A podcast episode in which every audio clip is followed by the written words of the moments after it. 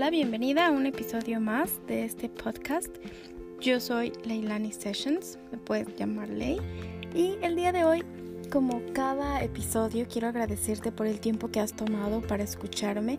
Eh, como siempre lo digo, eh, la mejor inversión que tú puedes hacer es en ti misma. Entonces, estar escuchando este episodio te va a ayudar a crecer, a aprender y a lograr tus metas de una manera más efectiva. El día de hoy te voy a hablar de un tema que eh, es algo más común de lo que podemos imaginarnos, sin embargo no es algo que se hable mucho porque pues como que nos puede dar pena o es un tema medio, medio que tabú, ¿no? Eh, es algo que pudiera verse como holgazanería, como flojera, eh, se llama la procrastinación, sin embargo no es así, es un tema que va mucho más allá de eso, está muy interesante, te invito a que te quedes escuchándolo, ya que te voy a hablar un poquito más a profundidad de esto y en el siguiente episodio también te voy a decir cómo podemos enfrentarlo. Fíjate que procrastinar es diferente a lo que pudiéramos pensar como ser flojo o tener flojera o holgazanear. Esto tiene más bien eh, que ver con las emociones. Eh, pudiera parecer que procrastinar eh, sería algo diferente a ser productivo. Sin embargo, esta palabra, déjame primero te platico, que se deriva del latín procrastinare, que quiere decir postergar hasta mañana, ¿no? El dejar las tareas hasta el último momento. Eh, cuando tienes una tarea, o no sé si te acuerdas de, de cuando ibas en la prepa, en la universidad, que te dejaban un proyecto medio largo, que decías, bueno, pues lo hago después, después, ¿no? Cuando eh, ya se acerque la fecha, todavía tengo tiempo y después te dabas cuenta que estabas en el último día, al último momento, eh, con las prisas haciendo este trabajo. Eh, eso quiere decir un poquito. También esta palabra se deriva del griego antiguo acracia. Esto es hacer algo en contra de nuestro mejor juicio. Eh, también eh, te ha pasado que dices, tengo que hacerlo, sabes que tienes que hacerlo, pero haces algo diferente. ¿Cuántas veces te has visto en la situación de que tienes que, no sé, limpiar el baño, limpiar la casa, ordenar algo en tu, en tu ambiente? Eh, sin embargo, ves algo diferente y bueno, te enfocas en eso. Entonces, no quiere decir que estés haciendo algo de flojera, simplemente que decides dejar pasar esta actividad que por algo no lo haces y haces algo que no tiene nada que ver con esto.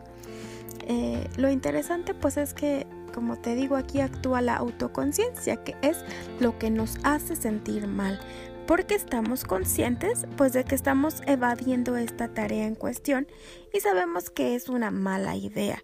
Pero, pues de todas maneras, lo seguimos haciendo, ¿verdad? Como que sabes que no deberías, pero pues lo sigues haciendo, entonces te sientes como que incómodo.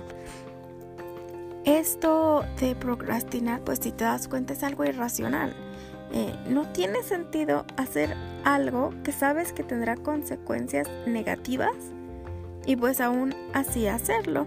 Las personas se enganchan en este círculo debido a una incapacidad para manejar los estados de ánimo en torno a una tarea.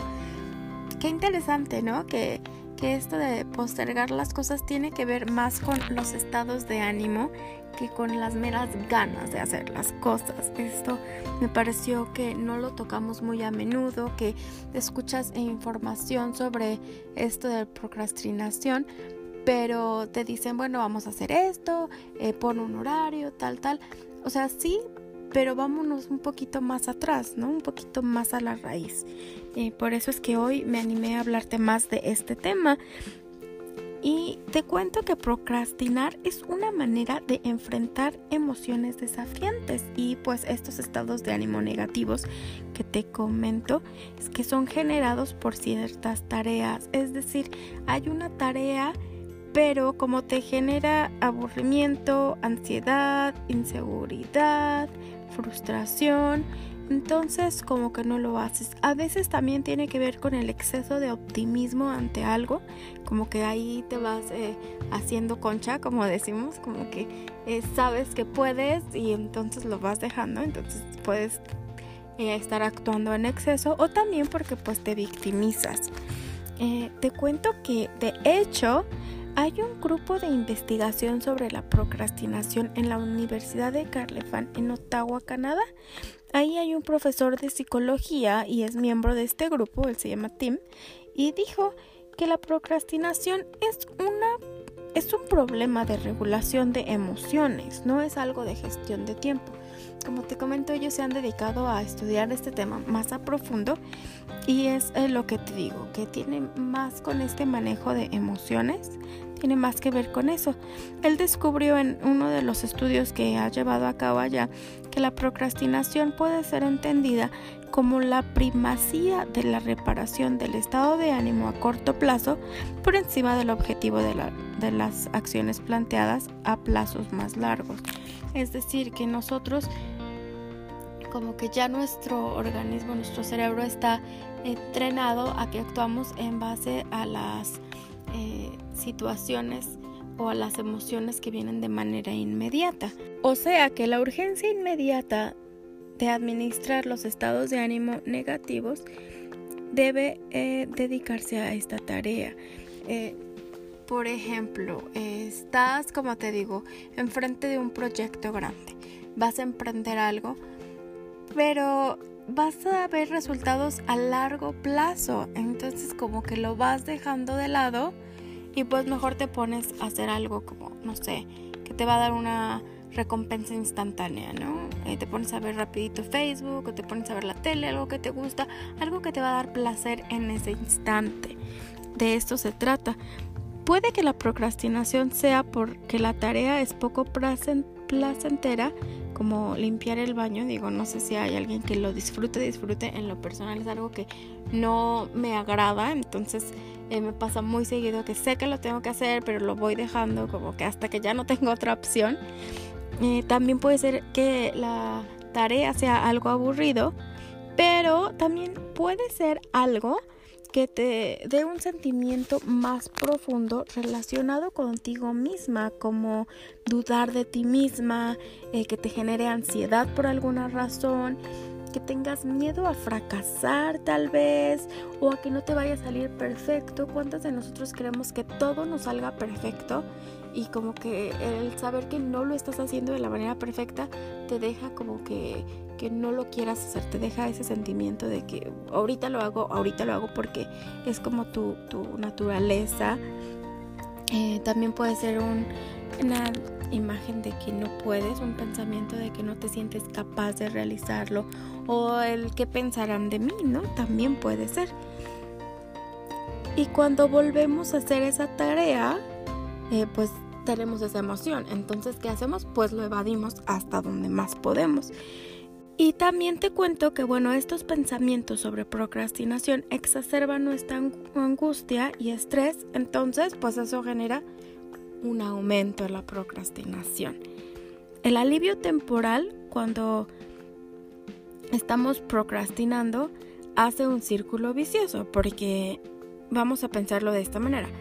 Tienes algo que hacer, pero suspendes esa tarea.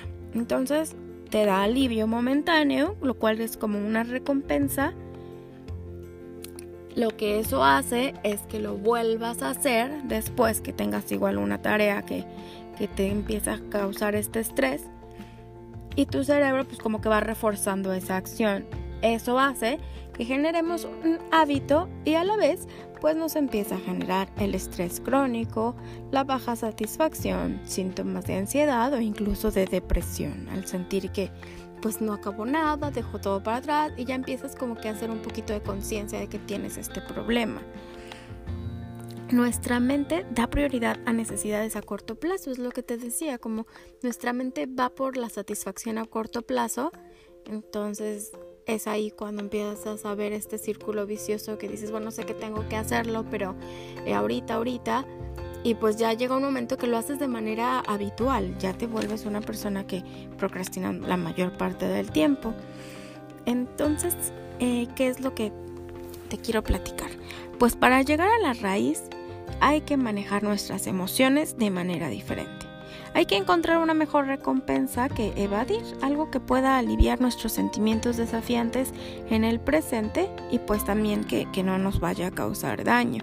Te invito a escuchar el siguiente episodio en donde hablamos un poco más acerca de qué hacer cuando estamos procrastinando. Cuando ya te hiciste consciente de que sí se está volviendo un problema y de que efectivamente quieres trabajarlo, eh, ahí te voy a hablar un poquito más de esta situación, porque como te comento es algo que a muchos nos pasa, es algo que a lo mejor lo vienes haciendo, no sé, desde la secundaria, la prepa, ¿no? Con las tareas, los proyectos y demás. Eh, saliste de la universidad, eh, sin embargo, pues te graduaste y eso se graduó contigo. Es algo que pasa también en los trabajos, en las tareas del hogar, es algo mucho más común de lo que pudiera parecer. Pero pues también podemos empezar a trabajar con nuestra mente, con nuestra conciencia, con nuestras emociones y hacer que este hábito se pueda convertir en algo muchísimo más productivo. Te invito a seguir escuchando. Gracias por quedarte aquí hasta el final. Ya sabes en dónde puedes seguirme, cómo puedes eh, ponerte en contacto conmigo en caso de que quieras platicar un poco más de este o de otros temas que te van a llevar a lograr una mejor versión de ti misma. Recuerda que eso es algo de lo que no te vas a arrepentir de siempre estar mejorando e invirtiendo en ti. Así es que te invito a que compartas esto también con quien sepas que le puede beneficiar y que no dejes de trabajar en ti. Que tengas un maravilloso día y nos escuchamos pronto.